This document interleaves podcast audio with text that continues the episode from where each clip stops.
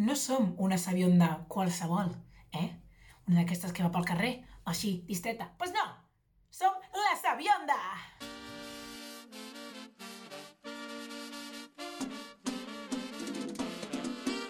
Sabionda, sabionda,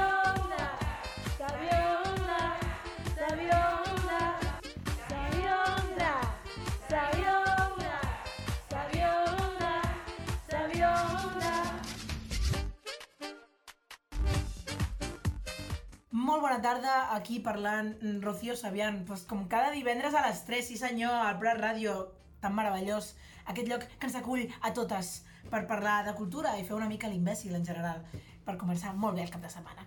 Avui parlarem d'un tema que potser encara no us heu enterat, i si no heu enterat ja esteu agafant el mòbil, eh, parlant amb el vostre pare, perquè efectivament avui és el dia del pare, i us parlaré una mica de l'origen, a veure d'on surt tot això, eh, en plan aquesta, mm, esta celebració de dónde sale, quién ha decidido esto, pues yo te lo explico, no te preocupes. Molt bé, la diada de Sant Josep, que és el 19 de març, que és avui, hola, bon dia, és el dia del qual se celebra el Dia del Pare. A Catalunya és tradició aquest dia menjar crema cremada, que per aquest motiu s'anomena també crema de Sant Josep. S'ha de destacar la celebració que es fa a València, on les falles són l'element festiu més destacable. Totes les escultures són cremades la nit de Sant Josep, excepte l'anomenat ninot inultat, que es lliura de les flames. Les notícies més antigues de commemoració d'un dia del pare es van trobar a les runes de l'antiga ciutat de Babilònia. Fa més de 4.000 anys, senyors. Y tú no has llamado a tu padre todavía hoy. Venga, por favor, espabilando.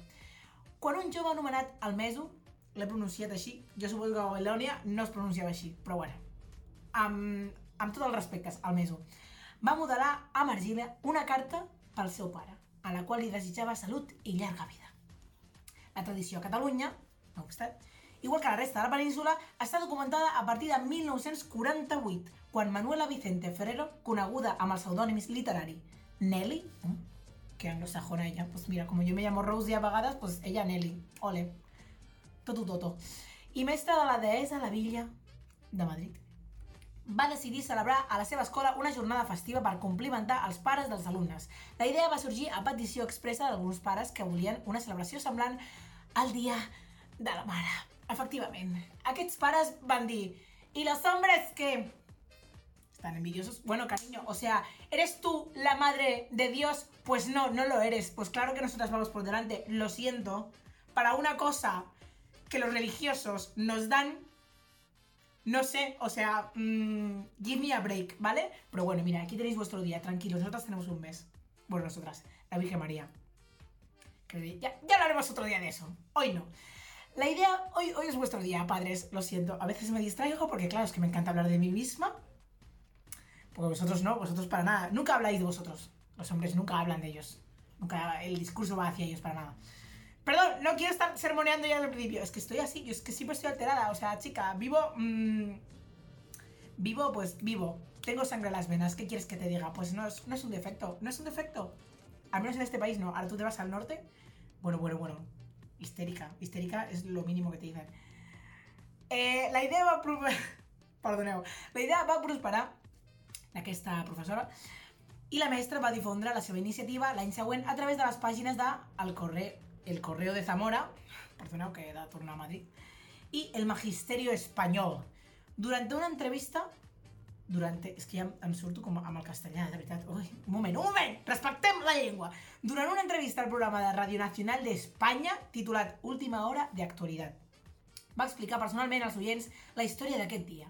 La idea de Vicente Ferrero va ser acollida pel llavors director gerent de Galeries Preciados, José Fernández Rodríguez.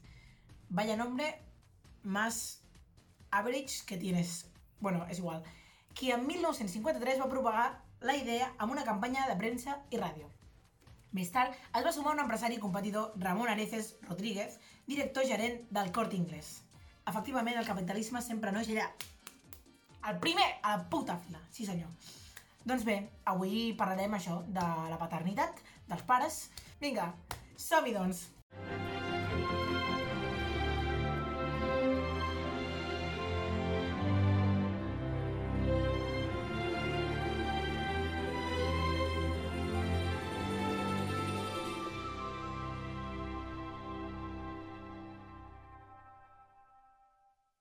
Bé, aquí estem un altre dia més a Breaking Rius. Què tal? Ho trobava a faltar jo més perquè és la meva secció i puc parlar com una d'Escòcia. Uh, avui parlem, ens fixem, en la població de... El Prat de Llobregat, efectivament, ja no surto d'aquí, és que m'encanta, m'encanta el Prat de Llobregat, sou els millors, la veritat. És que, estiu... Sí, teniu una, can... una quantitat de publicacions i de converses que a mi em fascinen. Em fascinen, de veritat.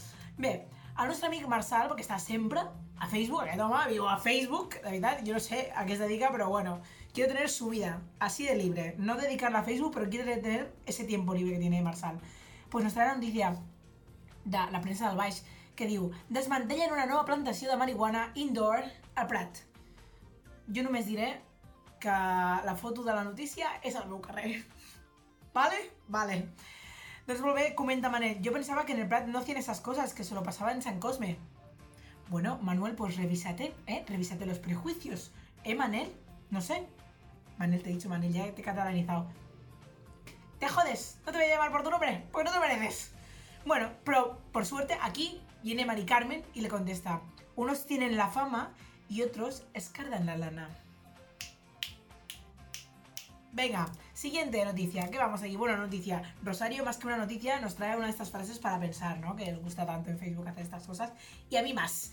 Y dice, respeta la vida de los demás aunque no estés de acuerdo y no entiendas sus razones. Saluda, sea amable, vive, deja vivir y aporta paz. Oye, pues muy bien, porque para generación boomer lo que es como a veces comprender nuevas tendencias, bueno, lo que ellos consideran nuevas tendencias que en realidad han pasado durante toda la vida, solo que no se han aceptado hasta ahora, pues bueno, si no las comprendes, al menos permítelas. Deja a la gente en paz, por favor. Así en general, si lleva bien este consejo. Me sabe mal porque no tiene ningún me gusta. ¿Ves? Es que no lo hago. Es, Rosario es una incomprendida. Pues te voy a dar me gusta yo, Rosario. Claro que sí. Guapa. Muy bien. Vamos al siguiente. Lidia nos pone otra de estas imágenes boomers, pero esta vez no es muy positivo, señores. Es una de esas. Una de esas negacionistas. Al programa 8 me remito Breaking Rius, que estaba Abril. Abril del año pasado, no, que una tía que se llamaba Abril. La otra ya no me acuerdo. Me da igual. No importa. Negacionistas de esas que ponen mensajes. Y esta, Lidia, contribuye a este tipo de discursos horribles que os voy a leer a continuación. El negocio no es sanar enfermos, es enfermar sanos. Farmacia. De verdad. O sea, si pusieras el mismo empeño en buscar estos juegos de palabras, que yo también lo hago, es normal, es divertido. Y te produce como un placer extraño. Pero si invertís este, este mismo esfuerzo en comprender cómo funciona el mundo y en dejaros de tonterías, de verdad, es que iríamos todos mucho mejor. Es que vamos, o sea, vamos a ver, ¿qué gana? O sea, la vacuna no está pagando tú directamente, es que no lo entiendo. Si me dijeras, estamos en Estados Unidos, bueno, ahí ya, tú, tú, puedes, tú te puedes imaginar mierdas, porque claro, como no tienes que pagarlo tú, directamente de tu bolsillo. Pero bueno, o sea, aquí ya es como, no sé, hay una sanidad pública, hay gente aquí revisando mierdas, o sea, ¿cómo, ¿cómo te puedes, o sea, ¿por qué no os fiáis de los médicos? O sea, estáis todo el día pensando en arquitectos, ingenieros, en plan, esta casa se va a caer. Esta casa, yo no me fío de que esta casa esté bien hecha. Estáis todo el día dudando de eso, en plan, yo en esta casa que he comprado, yo no, no estoy segura. A lo mejor no quiero entrar en esta casa a vivir. Ah, ¿y si se cae? Ah, ¿y si me han vendido la casa solo para ganar dinero y luego yo aquí me muero sepultada? Esto no lo pensáis. ¿Por qué los médicos continuamente tienen que estar así? Es que no lo entiendo. No lo entiendo. Me pone nerviosísima este tema. Siguiente publicación. Rosario vuelve... Uy, Rosario, Rosario, ¿estás loca? Rosario, por favor. Bueno, yo creo que esto es broma. Yo creo que... Yo quiero pensar que Rosario es una bromista. Porque ya me había hecho amiga de esta mujer. Así, unilateralmente nos comparte una publicación de una noticia, entre comillas, noticia, que pone atrapa, atrapan a una sirena en Tailandia. Primer punto, en el Prado de Llobregat no nos importa esto. Segundo punto, el thumbnail, o sea, la foto de la noticia es Photoshop, cariño, o sea... No quiero entrar porque tengo toda la, toda la sospecha de que es un virus como una casa, como una casa bien construida. Eh Rosario, mmm, este no es el grupo. Aquí hay gente muy loca, de verdad, que se cree cualquier cosa. Y a las pruebas me repito con la siguiente publicación de Jesús. Este sí que está loco. Este, uh, os voy a leer directamente lo que dice. Dice, entre paréntesis, traducción de cortesía, dos puntos. Este mensaje fue enviado al Parlamento Europeo urgente, por favor, no le den el dinero a la izquierda radical española para adoctrinar a la gente con el fin de gastar dinero entre amigos y familiares socialistas y comunistas.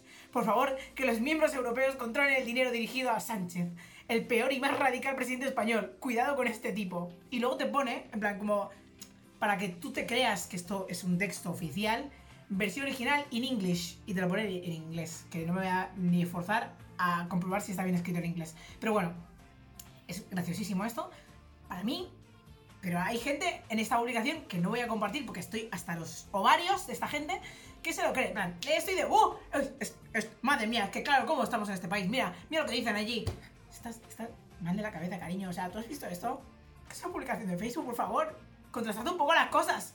O sea, si ya, ya os digo, no os creáis un artículo en un diario profesional, contrastad cosas. O sea, es que hay publicaciones de Facebook, es que mm, no tendría ni que avisaros de estas cosas, pero bueno. Rosa, por lo menos hay gente con cabeza que le contesta. Rosa, Jesús, Jesús, ¿no tienes otra cosa que hacer que escribir las burradas que escribes? ¿De verdad? Por ejemplo. Entonces, no le pone nada, que yo entiendo mal, por ejemplo, cualquier otra cosa. Raúl también comenta, expulsión de este grupo a este señor que no entiende nada y no respeta las normas. A lo que Manuel dice, por favor, no le echéis. Queremos sin el tonto de clase. Me encanta, es el mejor ejemplo de que hasta un mono con un teléfono o un ordenador puede tener opinión. Un beso. Un besito para ti, Jesús. A ver si aprendes algo, cariño, de verdad. Madre mía. Mira, lo mejor es que dejes la casa y te hagas arquitecto.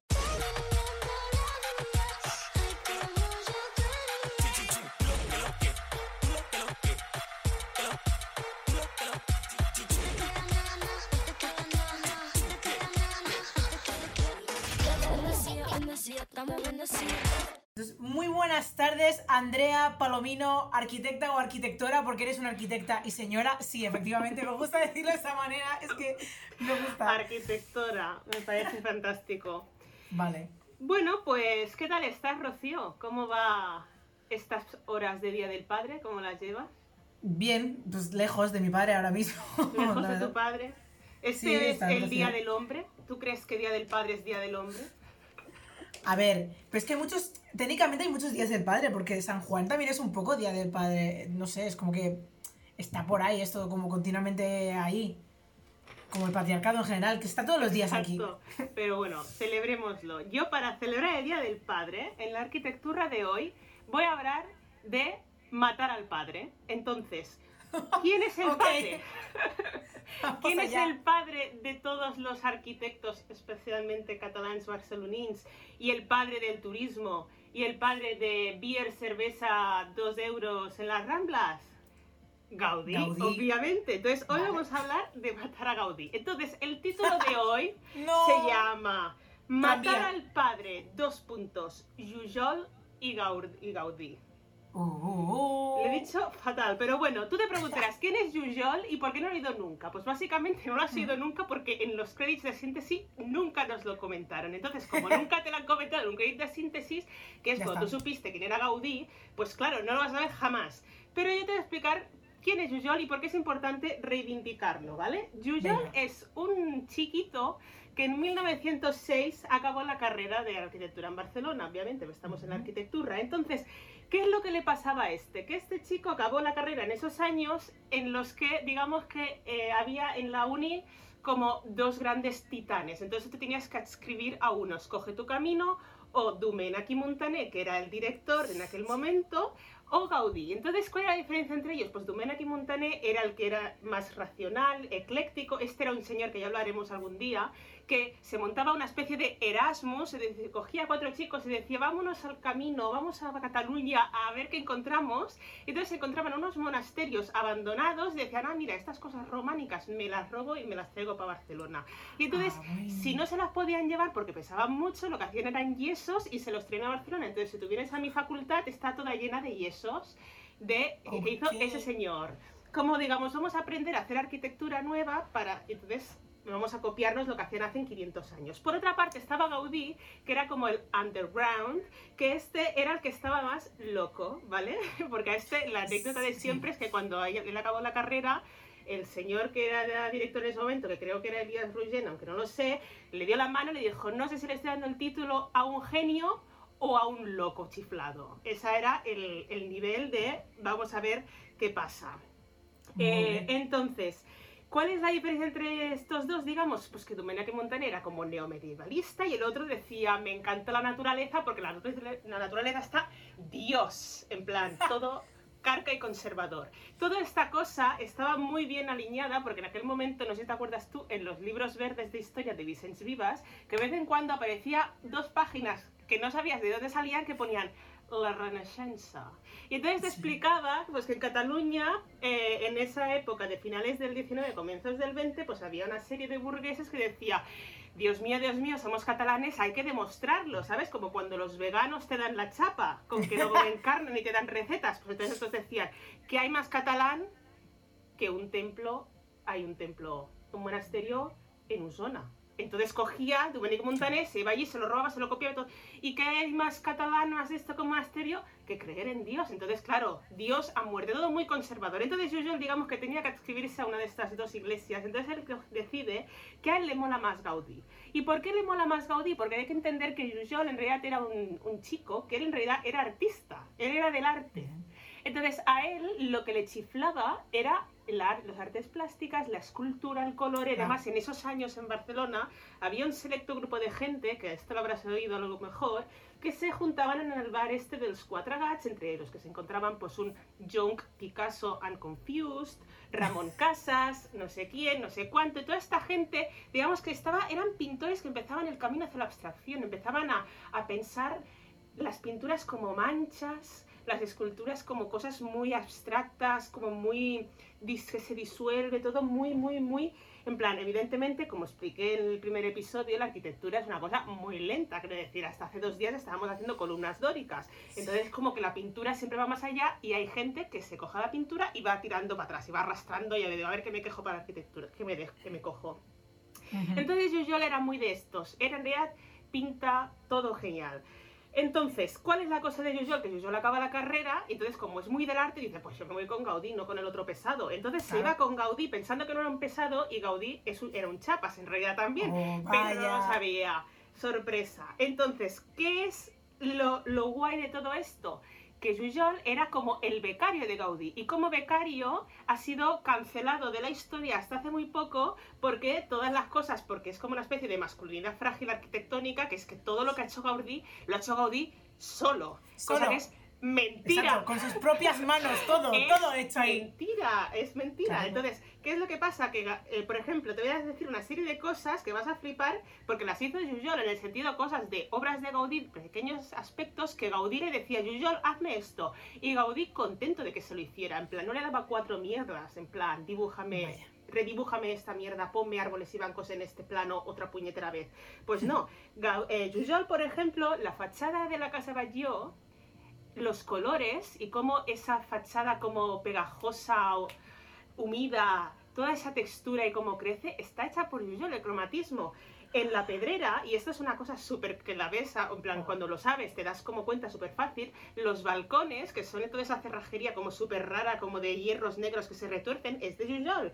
En el. Parkway hay unos rosetones debajo de la plaza de Mirador, que el nombre técnico es la sala hipóstila, que en latín significa con muchas columnas.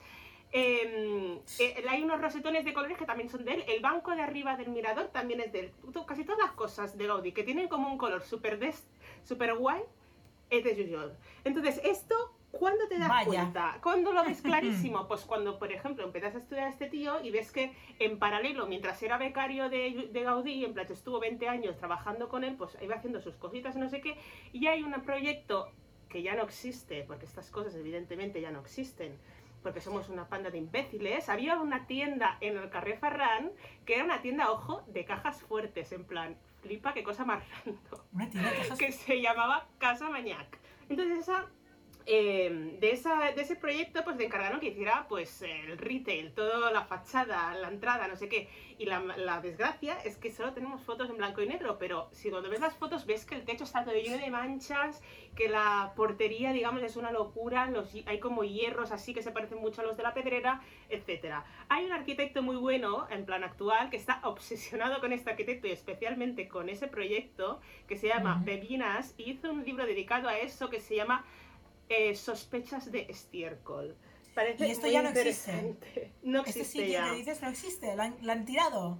No, no está, no sé, que a lo mejor hay una lejopa ahora, ¿no? Es lo que hay por ahí, todo lleno de mierdas de esas. Pero bueno, ya ves que yo todo esto que te estoy contando, ves que yo para hacer estas secciones me documento mucho, quiero decir. Obviamente. Yo cojo, me voy a la Biblia un día, hago mil fotos a los libros para, traer, para no tener que traérmelos a casa y tener que volver, porque es que yo tengo una vida muy ocupada. Y entonces yo me leo esto, me leo mis apuntes de la uni y digo, vale, esto muy bien, muy bien, muy bien. Pero claro, como decía Gaudí, ser original es volver al origen. Entonces, yo lo siento, confieso aquí en la Sabionda, este día del padre en el que vamos a matarlo, que yo, digamos que la primera clase, y yo creo que la clase más extensa que me han dado sobre Gaudí del modernismo en mi vida, después de 800 años de carrera, es el capítulo de las tres basonas y Gaudí. Entonces, Sí. yo cogí y dije, sabiendo todo esto y que a Jujol no lo conoce nadie, yo dije, pues ayer me hice un bocata y dije, pues voy a hacer un revival y voy a merendar viendo las tres basonas. Entonces yo le hice como un fact-checking a todo esto. En plan, de lo que yo sé ahora que me han dado, es que es fuerte, pero en en Gaudí no te lo enseñan en la uni, digamos, en el currículum normal, sino que yo lo sé un poquito más porque fui una optativa, quiero decir que sé un poco de refilón en lo que yo me informando ahora. Entonces, Pero hago así, esto. recojo así todo lo que tengo y digo, vamos a ver las tres basonas y vamos a hacer un fact-checking real porque A a, ver cómo ha verdad. esto. Entonces yo me apunté a una serie de cosas en mi libretita que te voy a comentar ahora. Entonces, bueno, en primer lugar, comentar que es que no es un capítulo, sino que son dos. Le dedican dos capítulos, un especial que además está en YouTube, en abierto, remasterizado, divino. Sé que ahora todos, después de este programa, vais a verlo. O sea, la primera, planazo la hoy en día. Entonces, es todo bastante. Yo la imagen que tengo de Gaudí es el, es el de las tres personas, es decir, un señor cascarrabias que ya está la Sagrada Familia en marcha, que no sabe cómo acabarla, en plan, un percal, un señor bastante chapas, ya sé, porque además en el capítulo se ve que era un chapas. Entonces, de momento no aparece Usual por ninguna parte. Me hace gracia que lo veo todo bastante realista porque la bruja aburrida se reencarga en la normativa, digamos, y también da por culo, en plan, como en la vida real. La normativa te da por saco, pues la bruja aburrida eso lo, encarga, lo encarnaba. Y eh, es bastante interesante, ¿no? Porque durante los capítulos van apareciendo escenas en las que hay tranvías. Y digamos que si tú ya sabes el spoiler, chan. ¿no? Es como que Chan, se nota ahí, eh, la tensión se corta con un Está ahí cuchillo, ¿no? acechando, sí, sí, sí. Pero en todo esto yo hice fact check y el fact check es que Jujol no, en plan, Gaudí trabajaba solo, en plan, no traba- bueno, en realidad Jujol sería las tres basonas personificadas, en plan, está como personificado en las tres basonas, Ah. porque son las únicas que le ayudan. Pero claro, todo, a ver, muy bien porque son las tres basonas, pero ahí Jujol no está por ninguna parte. Vaya. Entonces, me da bastante pena porque Jujol era el que durante 20 años estuvo acompañando cada puñetero día a Gaudí a la Familia. Y entonces, en este capítulo de las tres ya se ve, insisto, que era un chapas, pero muy chapas. No voy a hacer spoiler del capítulo, pero quiero decir, pobrecito, que encima que se come la chapa, que no lo recuerde nadie. Entonces, claro, yo te voy a decir, ¿por qué es tan bueno? Pues tan, es tan bueno, pues principalmente porque trabajó en el Baix Llobregat. Entonces, Oh, yo te voy a hablar del mejor, bueno, del mejor no, de uno de los, bueno, mejor yo que, yo que voy a saber, pero uno de los edificios más remarcables de Jujol en el Baix Llobregat, que es la Torre de la Creu, que no sé si te suena, está en San Joan d'Espí, y es de 1915. Entonces, este proyecto, como digo, pa- lo trabaja mientras está en paralelo con Gaudí, porque Gaudí se muere en el 26, es decir, que aunque fuera becario, él podía ir a hacer sus cosas.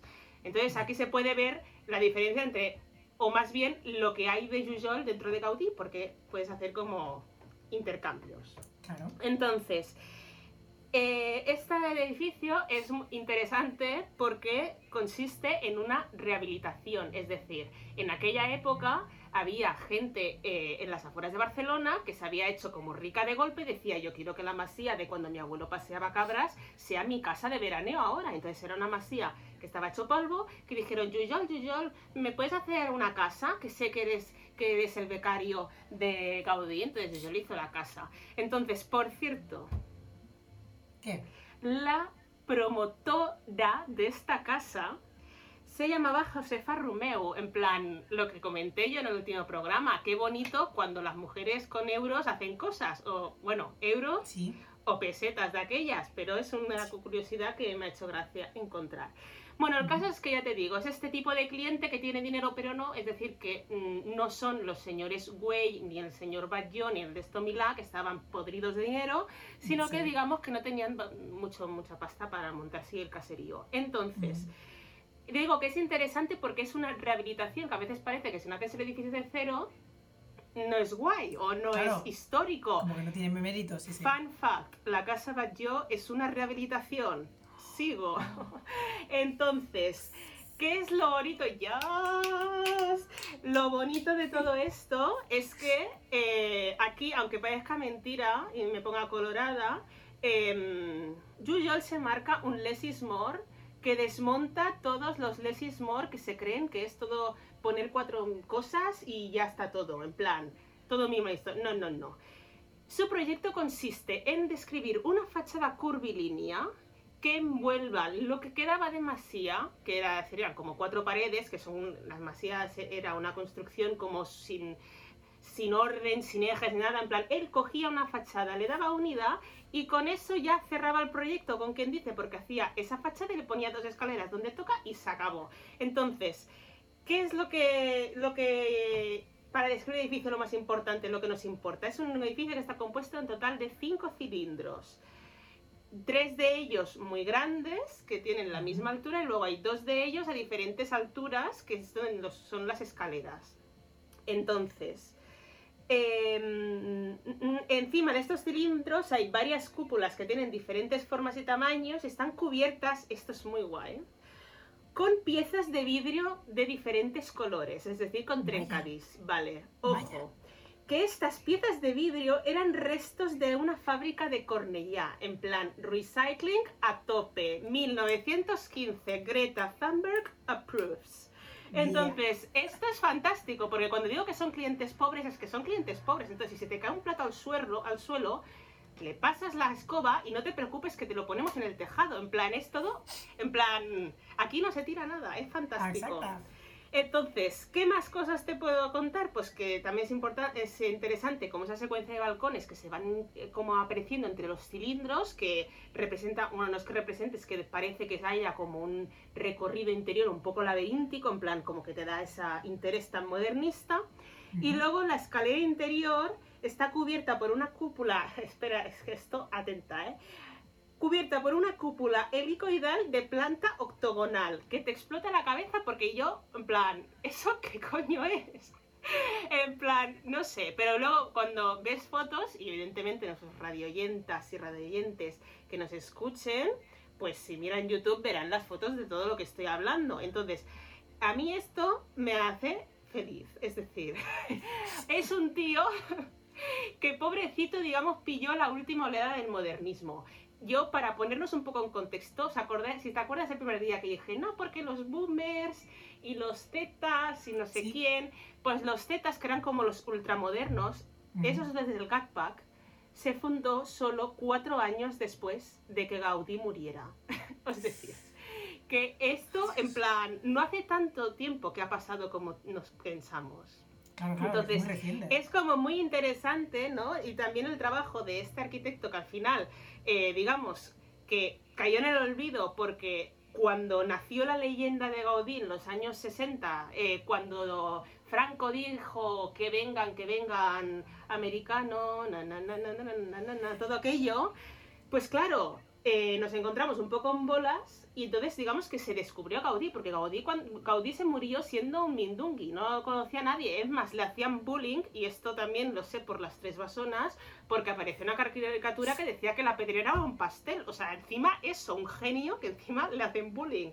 Entonces, cuando se genera toda esta leyenda en los años 60 de que si Gaudí y la casa Batlló y ay qué bonito San Jordi, ay ay ay, no sé qué, ojo ojo, qué risa, fantasmas, la pedrera y qué bien, qué bien, qué bien, y se crea todo ese imaginario que vete tú a saber si es verdad o mentira, o sea, en esta, para esta sección de 10 minutos no he tenido tiempo de verificar eso, pues esta gente, en plan, Yuyol y los demás becarios de Gaudí que tenían, pues cayeron en el olvido. Entonces, también este pobre hombre se murió después de, de la guerra civil, digamos, entonces entra en ese periodo que yo explicaba el otro día que la gente no sabe qué coño hacer. En plan, soy moderno, me quedo donde estoy. Lo que pasa que este tenía, digamos, la suerte de que como también era un poco Loki y ya estaba metido en el mundo del modernismo y Gaudí is my passion, pues digamos que se pudo acabar su vida, digamos, haciendo estas cosas modernistas y tal, porque tenía un gran público que a él también le encantaba, que es el clero, en plan, ¿qué le gusta al clero? Un vidrio de colores, ¿sabes? O sea, rosito. claro, entonces... Entonces eso mismo, ahora mismo Jujol, pues eh, está, hay que reclamarlo. Y además tiene un montón de obra en el Baix Llobregat. O sea, ¿tú sabías de este señor? ¿A que no? No, no, pues lo eso mismo. hoy. Pues ya estás haciendo ahora mismo, te ve el, ahora mismo cuando publique en Twitter la bibliografía de todo esto, te le echas un vistazo y también te ves las tres basonas y me comentas qué te parece. Uy, uy, uy, me parece un planazo, la verdad. O sea, yo encantada con lo que me propones, la verdad. Como cada semana. Aprendo muchísimo y encima tengo entretenimiento. Vamos, es que un no parar de felicidad en esta sección. El milenarismo va a llegar. Siempre. Va a llegar. Déjame hablar. Se deja hablar a la minoría si- si- si- si- silenciosa. ¡Calli! ¡Calli! Eh, no sé nada, ¿no?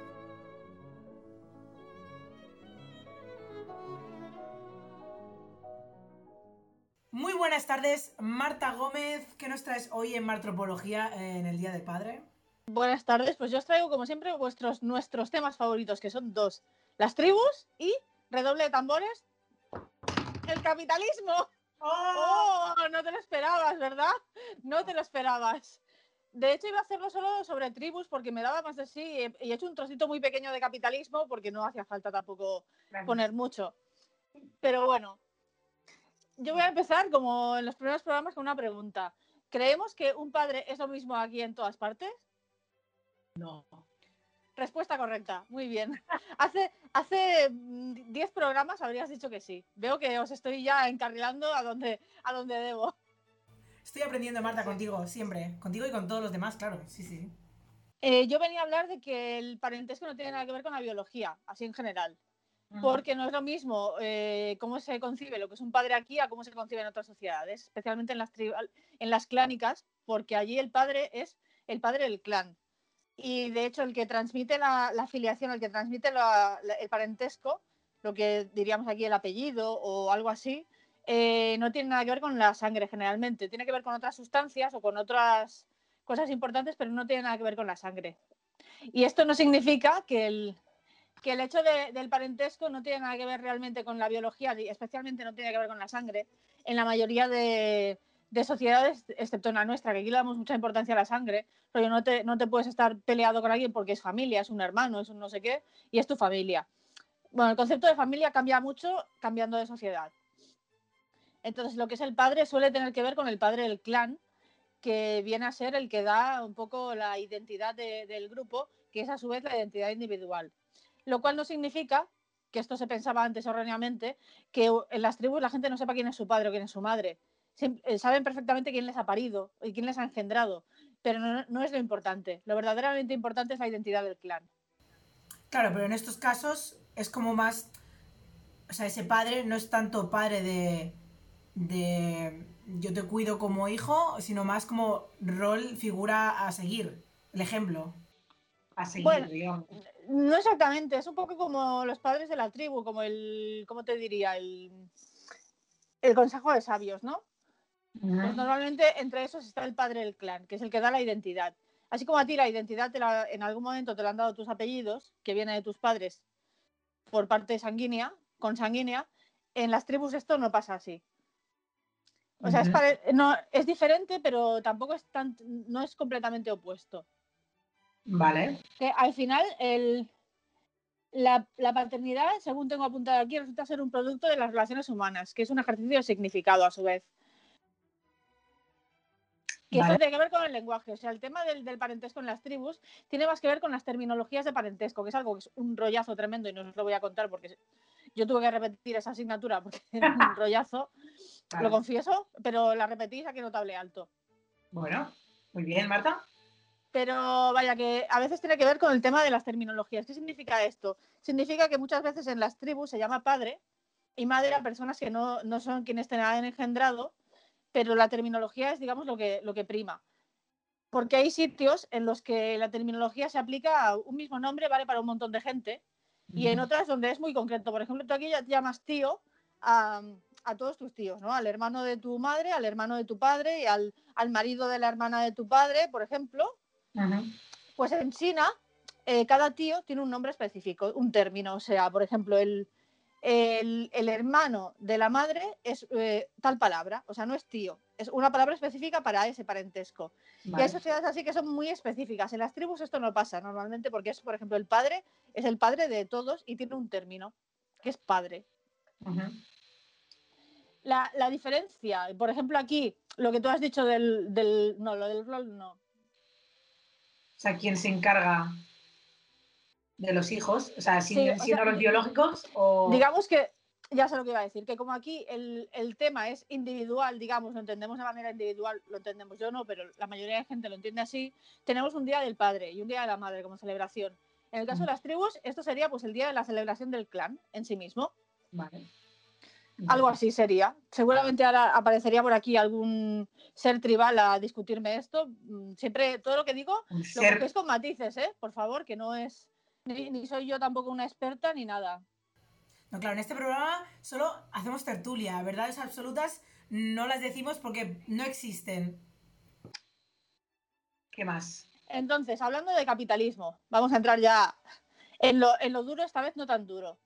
A mí me interesa que, que hacer pensar a la gente que nos escuche, porque en Occidente el- las celebraciones eh, se hacen a través de del consumo.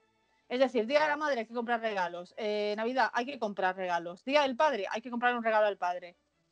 Eh, que además es muy curioso que haya el Día de la Madre y el Padre. ¿Y qué pasa con los huérfanos? ¿Nadie piensa en los huérfanos o qué? Bueno. Pobres huérfanitos. Bueno, no lo celebran, supongo, y ya está, así de fácil. Debe celebrar su propio Hay día. gente que también tiene padres y tampoco lo celebra, que eso también es otra cosa. Exacto, yo, yo no he comprado nada. Me ha dicho mi madre, ¿le has comprado algo a tu padre? Y yo, ¿what? No. pero, pero sí, pero Claro. sí. Eh, pero bueno, esto no es tan diferente en las tribus, ¿eh? porque al fin y al cabo el, el regalo lo que tiene es un propósito instrumentalista, que es el de establecer relaciones y alianzas. Que esto en las tribus también se llama, pero se conoce como reciprocidad. Básicamente es lo que se hace a través, en las tribus esto se hace a través del matrimonio, que es tú te casas con mi hija, yo te doy cuatro vacas. Esto, Sí. esto aquí también, también pasa de alguna manera, porque el matrimonio es, un, es una alianza entre familias, no es más que esto. O sea, el matrimonio asociado al amor, esto viene porque la Iglesia Católica se dio cuenta de que eso daba panojita. Nunca he preguntado, claro, es como no he investigado en esto porque mm, como lo veo algo imposible en mi vida, eh, hay, hay, que, hay que pagar al- a la iglesia, a la parroquia, al cura, a quien que... Sí, Esté la sí. ceremonia. Cosa Claro, que no, nunca esto, es que no, esto no tengo ni idea, soy Sí, súper yo- inculta de este tema. Yo me, yo me enteré en una clase, gracias a mi profesor. Me, me enteré en una clase, tampoco lo sabía, pero se ve que sí. Así como en la comunión, me parece que no tienes que pagar a la, a la parroquia. Para casarte, sí. Para casarte tienes que pagar un dinero. Claro, es que la comunión es como, bueno, pues vas a una Eucaristía, era Eucaristía y pues vas allí con un montón de gente más, solo que es especial para ti porque es la primera que haces. Claro, pero supongo que al, al hacerlo con más gente no, no se paga. Claro, O a claro, lo como mejor tú no estás como- cerrando co- nada.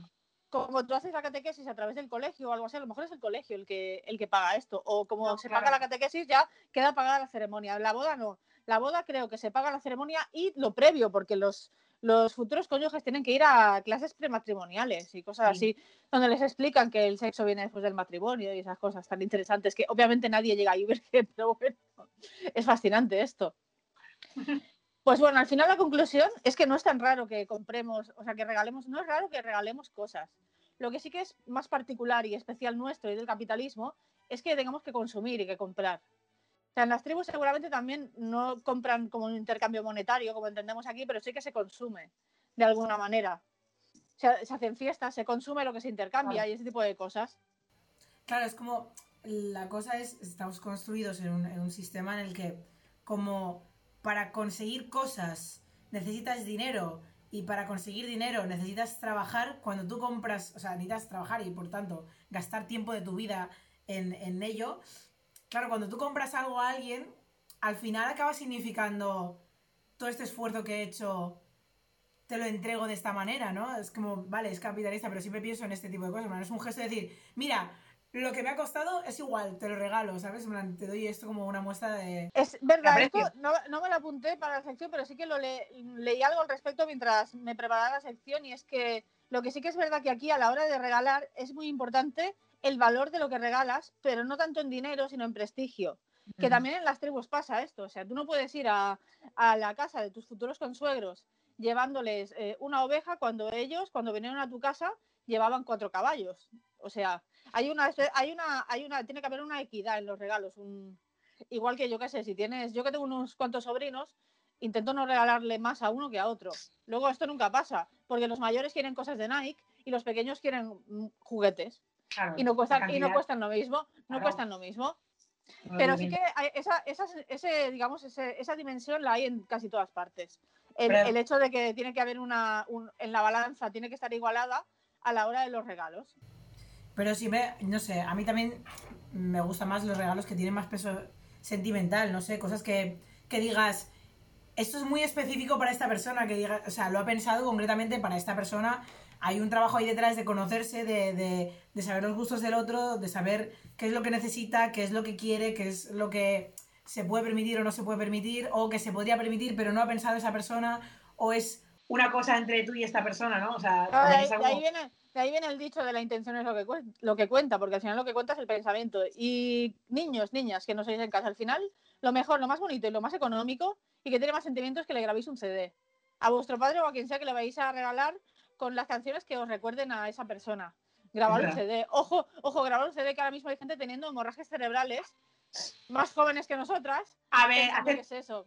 le puedes decir, hacerte una playlist de Eh, una- Spotify. exacto. Claro, a la persona. Oye, perdona, pero a mí me haría mucha ilusión eso. A mí me, me han hecho regalos de CDs y a mí me hace mucha ilusión, la verdad. Bueno, a mí la- las playlists también me hacen ilusión, ¿eh? O sea, eh, hay que adaptarse a los tiempos. O sea, lo que antes era grabar un CD con el Nero, ahora es hacer una playlist de Spotify. A mí, o sea, regaladme eso. Mañana es mi cumpleaños, por cierto.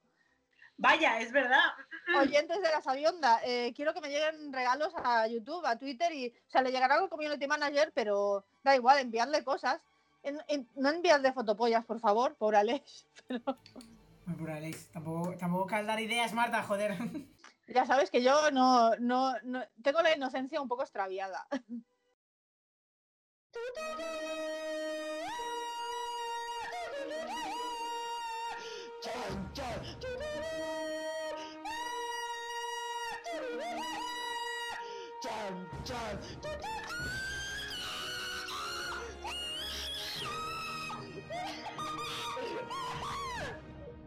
Muy buena tarde, Ángel Garrido, experto en cine, localizaciones y curiosidades y una manera de hilar que tiene los temas. Este chico es experto, expertísimo. ¿Qué tal? ¿Cómo estás?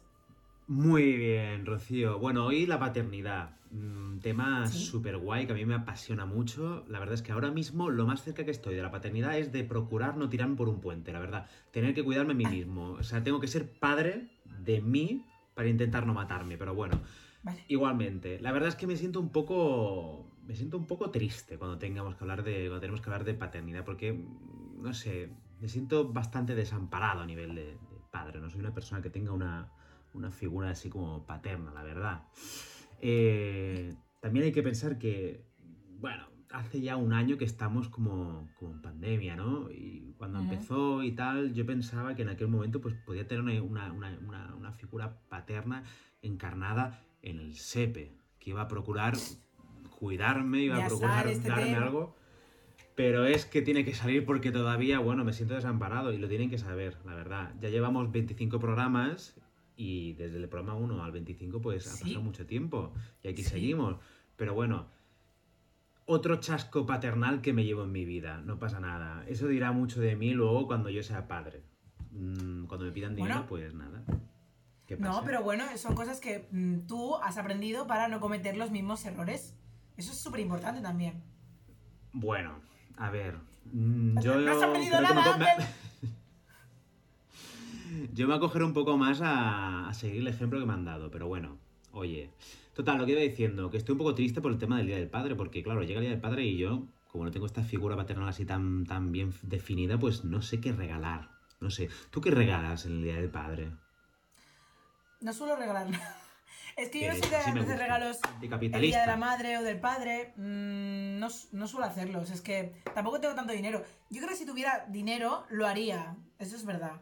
Pero no tengo tanto dinero como para ir en plan, "Ah, venga, ¿qué te regalamos hoy? Pues esto, pues venga, te regalo algo. Soy más de, no sé, pues traer un ramo de flores un día random a, a casa de mis padres. En plan, pues para Hombre, sorprender con vosotros. un detalle siempre funciona, la verdad.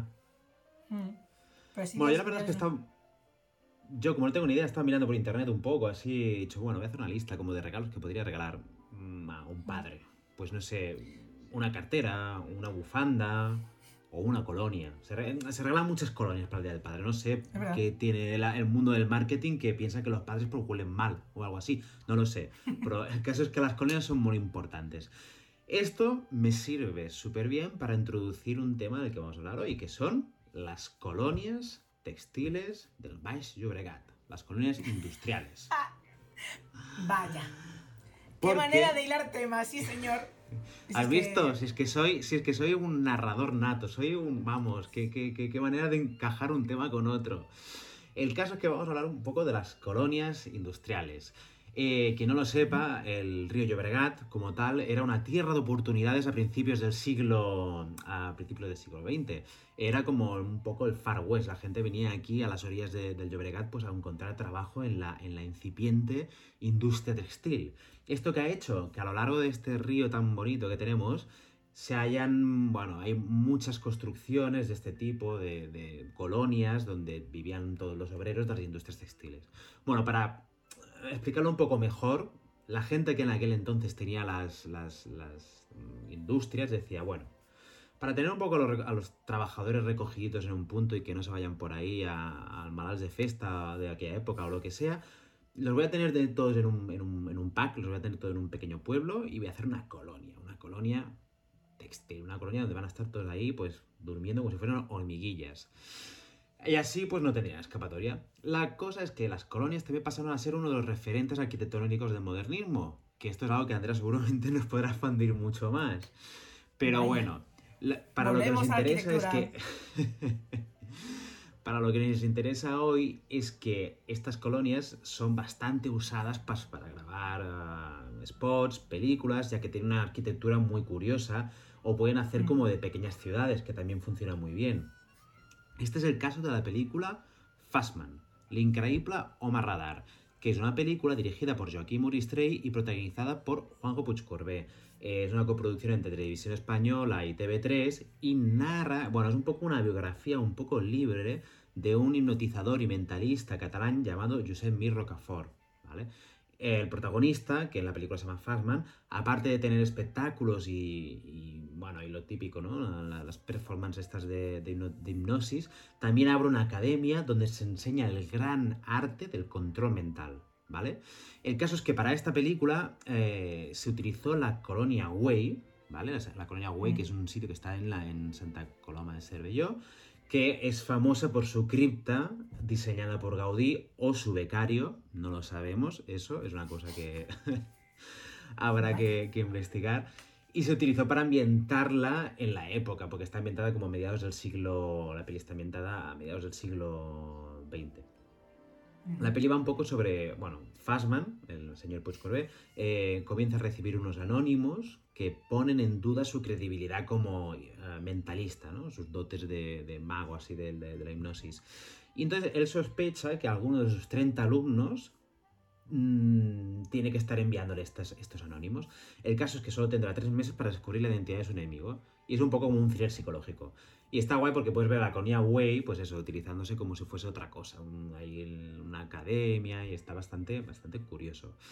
Eh, el tema de las colonias, ya te digo, se ha utilizado para muchas otras producciones. Por ejemplo, si te suena a otro telefilm que hubo en TV3, que es uh, Ulo de Colonia, eh, que fue producido por Diagonal Televisión también, que es una, una novela que hubo en su momento hace también 5 o 6 años, que, bueno, era como una especie de...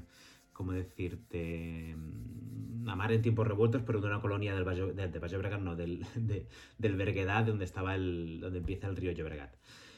Otra de las colonias importantes de, de- aquí, de por aquí cerca, es Can Batlló, en Hospitalet de Llobregat.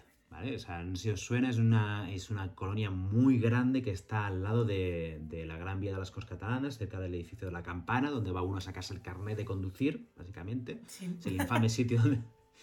El infame sitio donde la gente va a hacer los test de, de- de conducción. Eh, pues por ahí, más o menos a esa altura.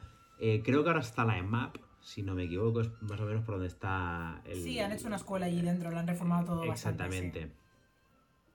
Y bueno, básicamente es como una microciudad ahí dentro, pues hay como... mm, Ahora, antes había, pues, ya te digo, una industria textil, vivían los trabajadores, y ahora hay como, bueno, algún bar, bueno, casi todo está abandonado, eso seguro.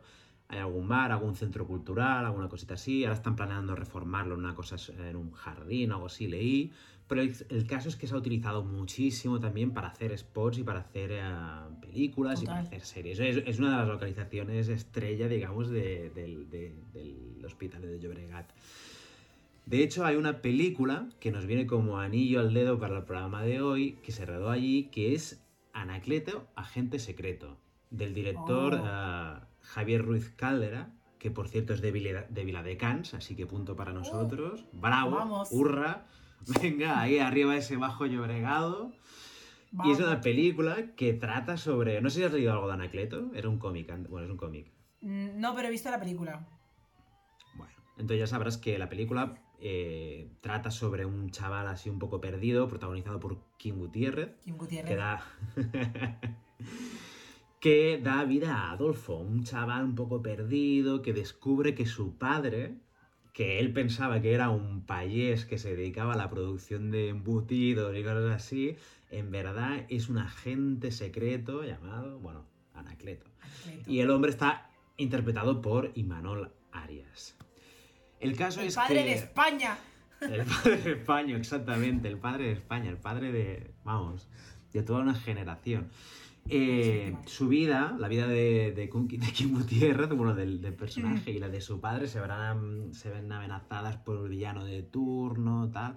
Y entre asesinatos y movidas, pues eh, Adolfo, Kim Gutiérrez, tiene que asumir la identidad de, de, de, de Imanol Arias, de, de Anacleto, ¿no?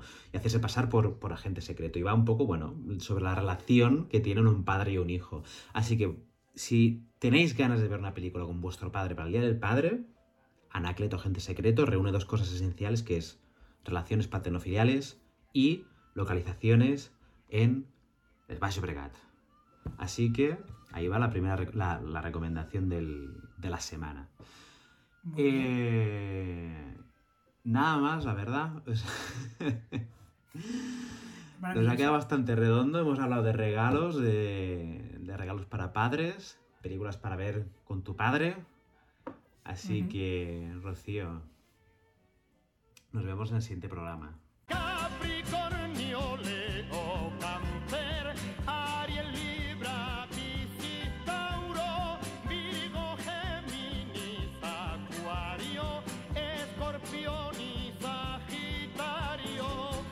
Bueno, bona tarda, què tal tots? Què feu? Bueno, escolta, nosaltres estem aquí deixant enrere la lluna nova aquesta de peixos de la setmana passada, però encara tenim aquesta energia de Marta Bessons, que està bastant present, eh? Bueno, que és una mica allò com quan mires el Telenotícies després de molt de temps estar a la parra, i bueno, dius, ui, ui, ui, això què és? Què, què està passant al món, no? Doncs, bueno, us aviso perquè venen estímuls molt forts, eh, guapa, molta informació que us pot sobrepassar una miqueta, eh? Una mica això a l'època Piscis aquesta que igual estava una mica a la lluneta, eh? Bueno, llavors pot ser que aquesta informació doncs, bueno, allò que us costa una mica de processar, eh? que hi hagi un conflicte entre la vostra il·lusió i les vostres possibilitats reals. Eh? Això parlant clar, el que vol dir és que se'ns estaran presentant senyaletes, eh? aquestes que sembla que siguin molt òbvies, però pot ser que no sapiguem del tot com, com les hem d'agafar, quines coses, què vol dir això, no? De cop ara un colot m'ha entrat a casa, què vol dir això? Bueno, doncs filla, doncs que igual fa fred per estar amb la porta oberta, saps el que et vull dir? Escolta, és normal, eh? També us he de dir que Mart, aquest any la, la trobada de Martí Besson sembla que porti ja 3 litres de Red Bull i, bueno, si no, mireu aquesta setmana que hem tingut notícies per donar i per vendre, que jo començava dilluns aquí i pensava que havien passat 4 setmanes i només n'havia passat un dia. Bueno, escolta, anem al Minut Còsmic, que és el que us interessa, i començarem vàries. Vinga, a tope. Escolta, aquest cap de setmana, a més a més, entrem al seu signe amb els àries. Escolta, això vol dir res? Bueno, primer de tot per molts anys, i com que més entraran en el seu signe amb Venus i amb aquesta fase de lluna nova, quina primavera amorosa que us espera, eh? Trapelles, escolta, gaudiu-la bé perquè pot ser que sigui l'última.